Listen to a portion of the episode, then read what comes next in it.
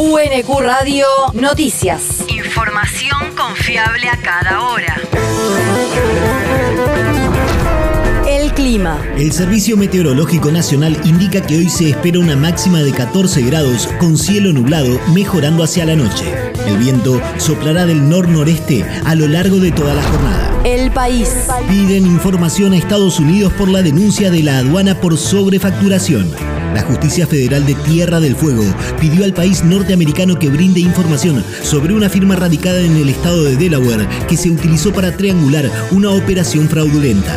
El caso lo denunció el 21 de julio la aduana, cuando detectó que la empresa KMC Fueguina Sociedad Anónima había declarado una compra de más de 1.700.000 dólares en artículos electrónicos, pero había traído en realidad al país basura tecnológica. La región. El caso por la Gestapo antisindical seguirá en La Plata.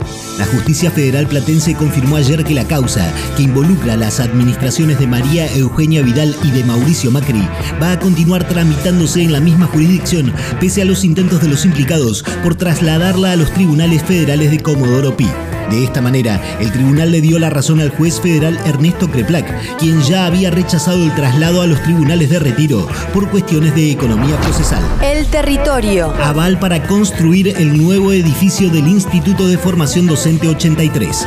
El Consejo Deliberante Quilmeño aprobó durante la sesión de ayer el convenio suscripto entre la comuna y la provincia para concretar la obra del instituto en el predio ubicado en las calles 893 y 894 entre 843 y 844 de San Francisco Solano, que contará con 24 aulas y 2.700 metros cuadrados cubiertos. La obra será financiada en un 70% por el gobierno de la provincia de Buenos Aires y el 30% restante por el municipio quilmeño, con una inversión de casi 450 millones de pesos y un plazo de construcción de 365 días. El mundo. Quieren inhabilitar al presidente de Perú por traición a la patria. Un informe presentado a la Subcomisión de Acusaciones Constitucionales del Congreso peruano recomienda utilizar esa figura porque es la única que no requiere mayoría especial para ser aprobada acusando de traición a la patria, a la patria. ¿Qué se le puede decir? Bueno, yo no voy a responder, es un tema que está en investigación. El pueblo sabe que nosotros hemos venido a impulsar el desarrollo del país y ver de qué manera seguimos trabajando con el país. La propuesta realizada por un legislador opositor insta a juzgar a Pedro Castillo bajo la acusación de poner en riesgo la integridad y soberanía territorial del Estado por su declaración en una entrevista periodística sobre una hipotética negociación para permitir la salida al mar de la vecina Bolivia.